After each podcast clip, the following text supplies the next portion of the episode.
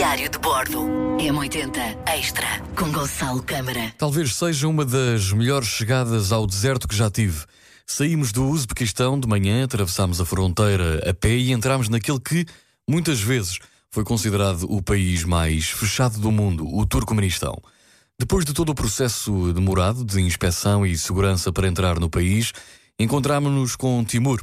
O nosso guia, era obrigatório ter um guia, o guia que nos levaria ao deserto naquela mesma manhã. Enchemos o nosso 4x4 com água, conservas e arrancámos para o deserto de Karakum.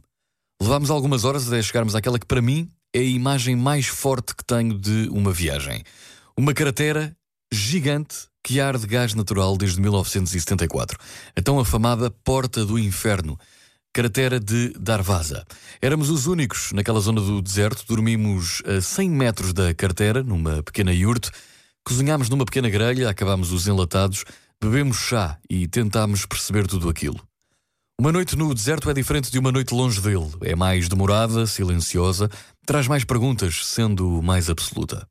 O deserto nada impõe. Há quem diga que nele não mora a esperança, senão em quem nele passa a noite. É difícil saber onde começa e onde acaba. Esse deserto e o nosso deserto. Diário de Bordo. M80 Extra.